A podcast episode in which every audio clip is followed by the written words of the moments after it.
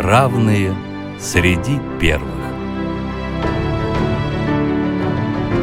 Россия и мир знают о них. Передача о людях с инвалидностью, соединяющих страны и континенты. У микрофона вице-президент Всероссийского общества слепых Олег Смолин.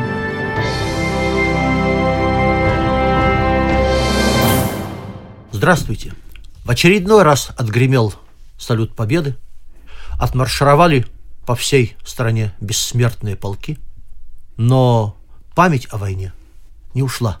И в нашей программе «Равные среди первых» мы периодически будем вновь возвращаться к этому величайшему событию 20 века и к его героям, героям с инвалидностью. Нет в России семьи такой, где б не памятен был свой герой И глаза молодых солдат С фотографий увядших глядят Этот взгляд словно высший суд Для ребят, что сейчас растут.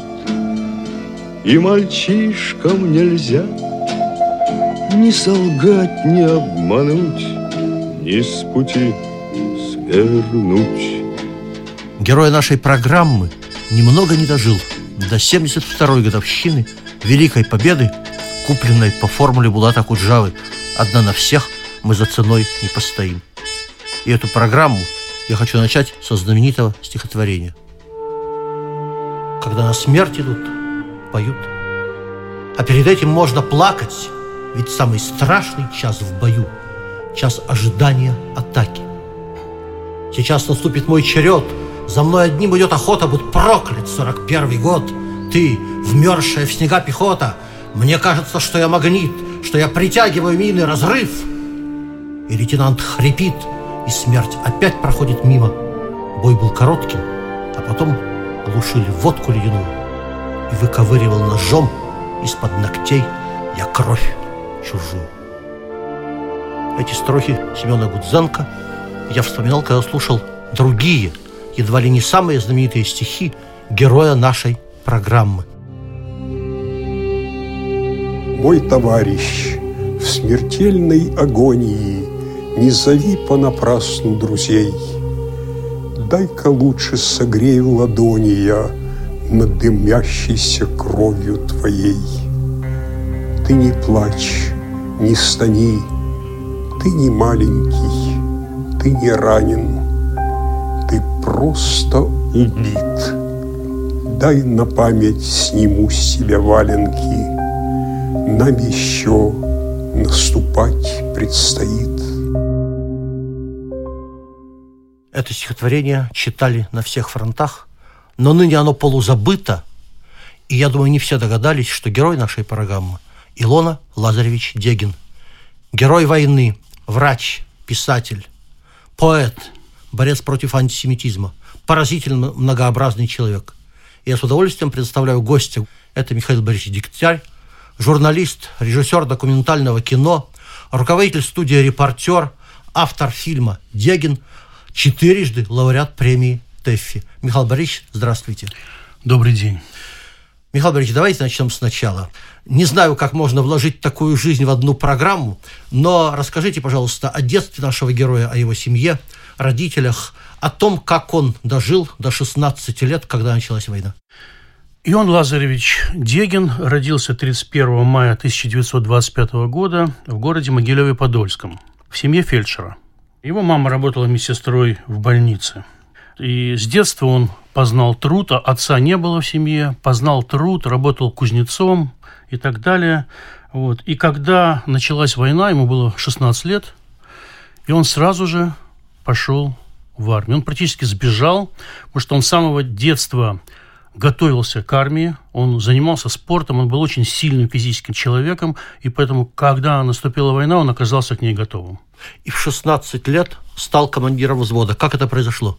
Дело в том, что когда он пришел в истребительный батальон, э, ему было, еще раз повторим, всего 16 лет, там служили красноармейцы 39-40 года набора. И они дезертировали.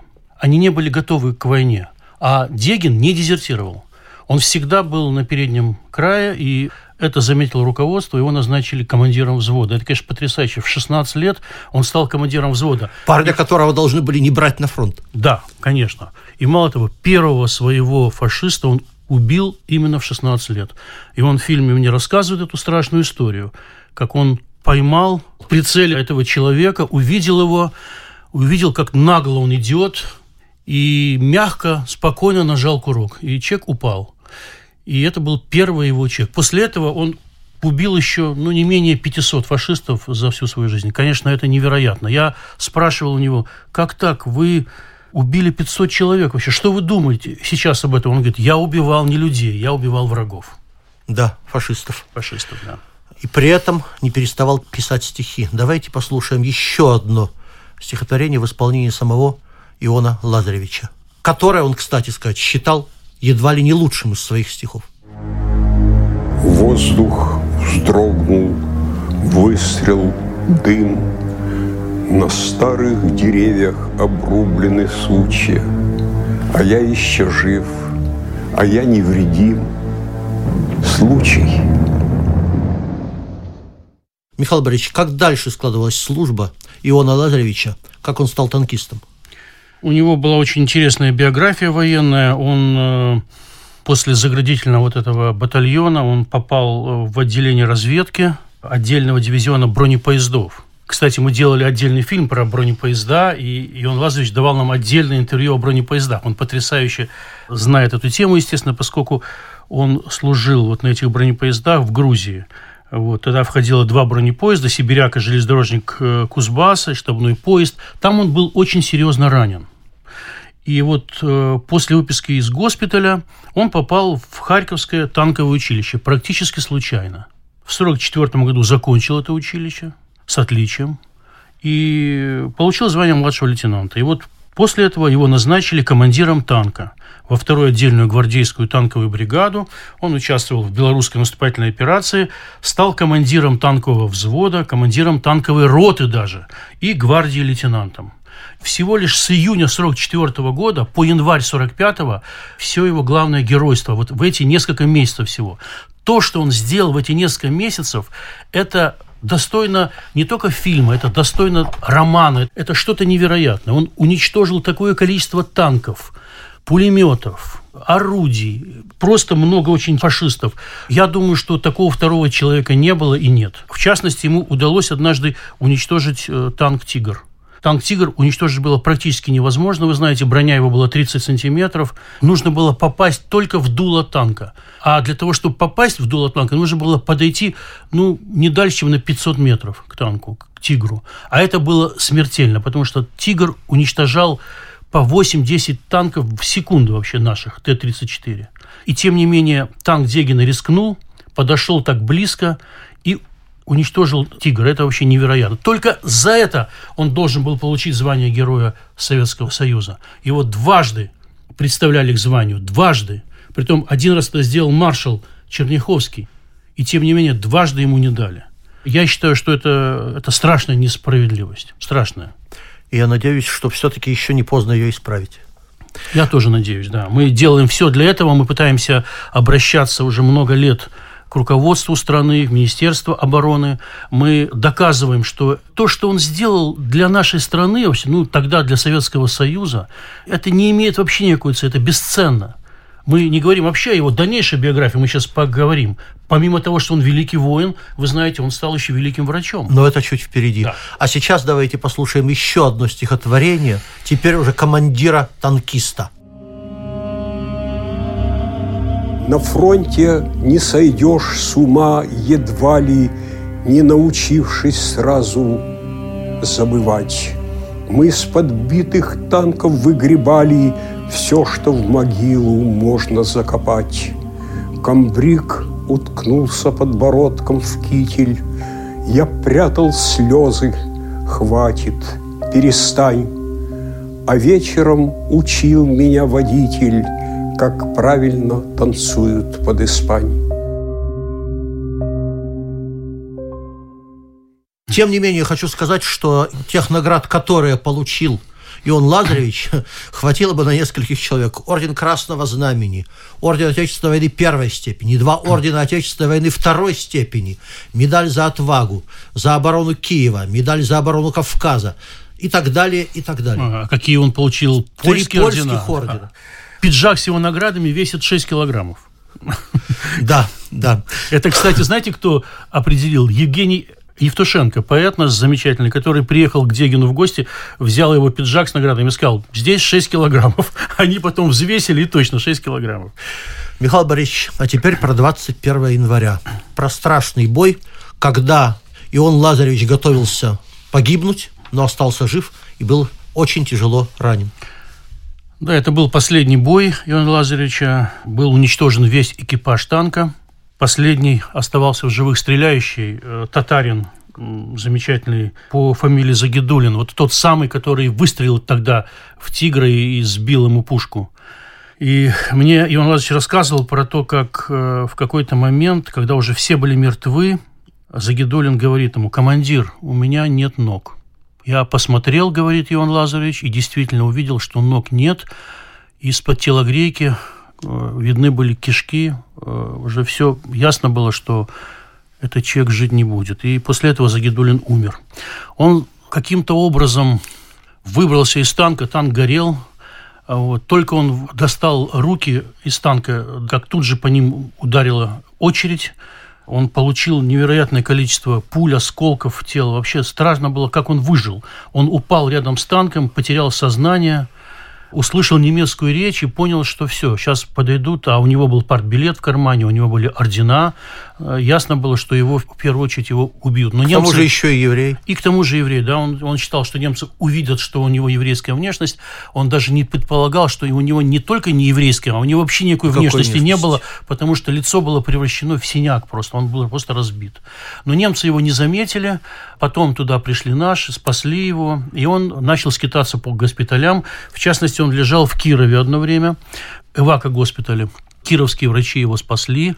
Хотя Бурденко написал на его медицинской карте ранение, несовместимое с жизнью. Я Да. не ошибаюсь? Да, совершенно верно. У него есть медкарта, на которой главный хирург Красной Армии, легендарный Бурденко, написал, что ранение несовместимо с жизнью, но этот мальчик мне очень нравится. Дословная фраза, конечно, потрясающая. Как мог врач написать такую фразу? Но, тем не менее, вот такая фраза была написана великим Бурденко. Смертельной битвы этой ветер, как бы расплавленный металл. И жег и плавил все на свете, что даже снег горячим стал. И за чертой последней страшной случалось танк и человек. Встречались в рукопашной, И превращался в пепел снег, Хватал руками человек. Горячий снег, кровавый снег.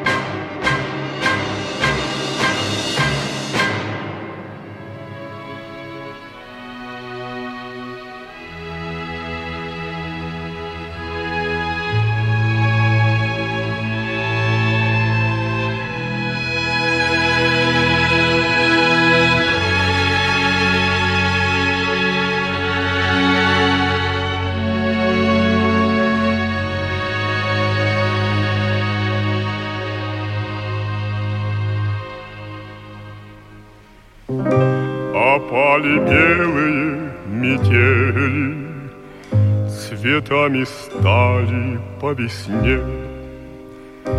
Большие годы пролетели, А я все сердцем на войне, Где отпевали нас метели, Где в землю многие легли, А дома мамы посидели, у дома вишни зацвели, а у меня глаза навек горячий снег, кровавый снег.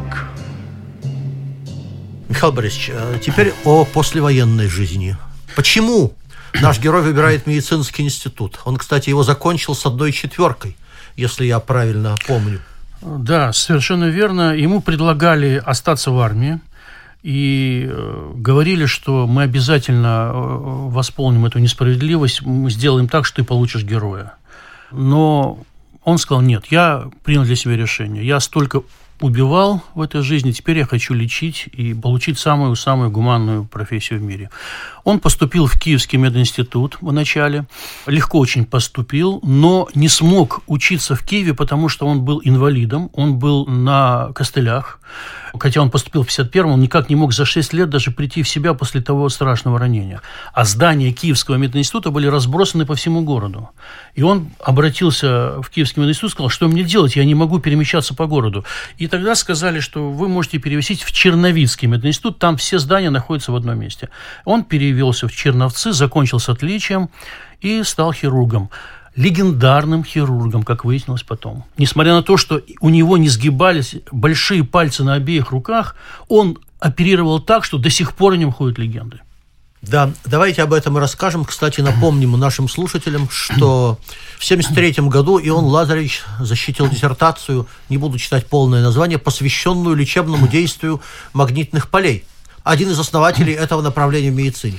Вы знаете, он не только не основатель, он просто первым в мире применил магнитотерапию при лечении ортопедических заболеваний. Просто первым в мире. Притом совершенно случайно он на это вышел, он мне рассказывал, как у него появился магнит один, он как-то с ним работал, и вдруг он понял, что магнитные поля могут лечить ортопедические заболевания.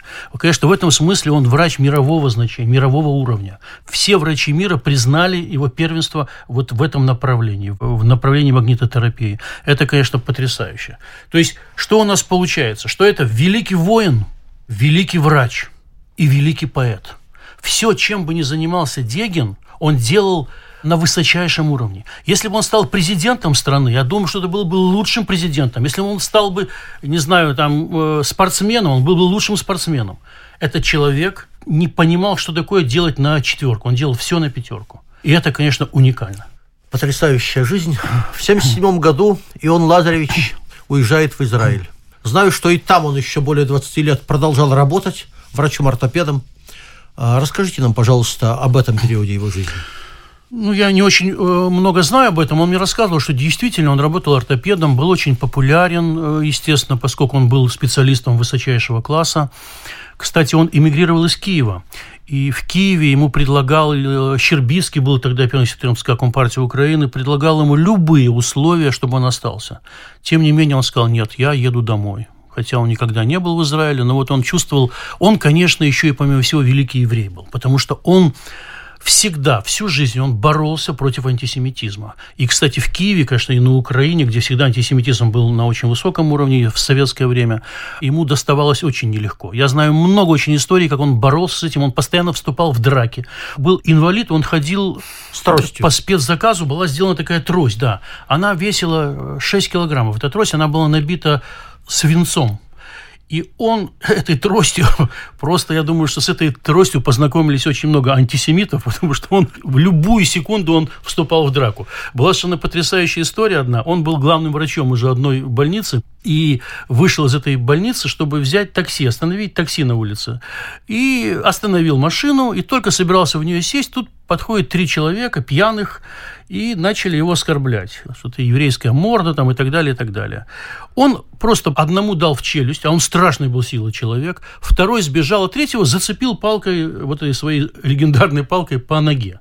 И все, все упали, разбежались, он сел в машину и уехал. На следующий день он приходит в свою э, больницу и видит нового пациента. То есть вот этот человек, которого он стукнул палкой, лежит с поломанной ногой. И они узнали друг друга, естественно. И Дегин говорит ему, вы можете поменять больницу, имеете полное право и врача. Он сказал, нет, я навел справки, вы лучший врач в Киеве, поэтому я буду лечиться у вас. Такая была история. Да, потрясающая, как и все остальное в жизни этого человека. Ну и давайте о романтическом. В фильме Ион Лазаревич рассказывает, как он познакомился с своей женой Люсей, как она уже была невестой другого, и как она успешному человеку с высоким положением предпочла инвалида, начинающего врача. Расскажите. Да, эта история очень трогательная. Действительно, вот когда он лежал в больнице один раз он заразился коклюшем. Вообще это очень такая редкое для взрослых заболевание, но он, поскольку все время был с детьми, лечил детей, он от кого-то заразился коклюшем. Он лежал в больнице, небритый, э, плохо выглядел. Его пришел проведать друг, близкий друг его, и взял с собой свою двоюродную сестру. А, они пришли, эта сестра села в углу, сказала «Здравствуйте». Больше она ни одного слова не произнесла. Они пообщались с другом, когда общение закончилось, она встала, сказала «до свидания» и ушла. Он подзывает друга и говорит ему, кто это? Он говорит, это моя двоюродная сестра, она скоро выходит замуж. Он говорит, стоп, стоп, она будет моей женой. Она будет моей женой. Он говорит, как? Какой женой? Она выходит замуж, потом у нее потрясающий жених. У него телевизор даже есть. По тем временам это было что-то невероятное. То, же самое, что сейчас э, там где-нибудь яхта, яхта на Канарах. Что сейчас яхта на Канарах. У него машина, у него свой дом, он капитан. А ты кто такой? Нищий врач вообще и так далее. Он сказал, я тебя не спрашиваю, замужем, не замужем, может, у нее даже дети есть. Она будет моей женой. И так и произошло. Она выбрала Дегина, и нисколько об этом не пожалела, и много раз мне об этом рассказывала.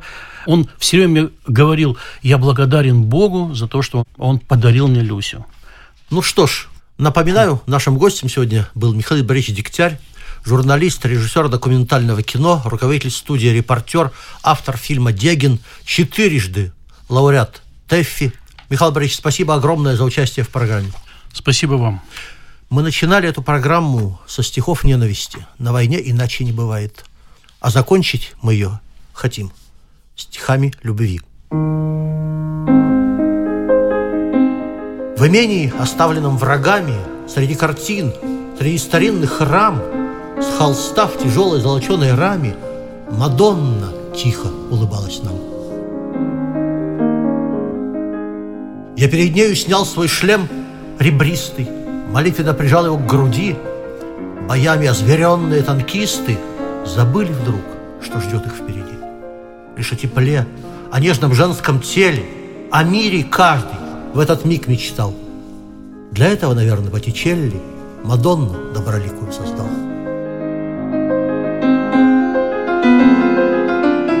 Для этого молчания, для восторга мужчин, забывших, что такое дом – яснее батальонного порторга, Мадонна рассказала нам о том, что милостью покажется ранение, что снова нам нырять в огонь, а так, чтобы младенцам принести спасение, чтобы улыбались женщины.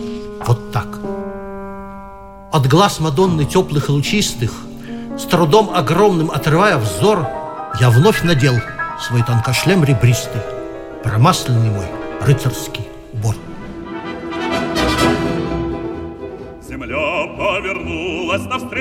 весне. Хорошая нынче погода. Такую порой вспоминается мне Весна сорок пятого года. Проходят года, но не меркнет вдали И горе, и подвиг народа. Мы трудной дорогой к победе пришли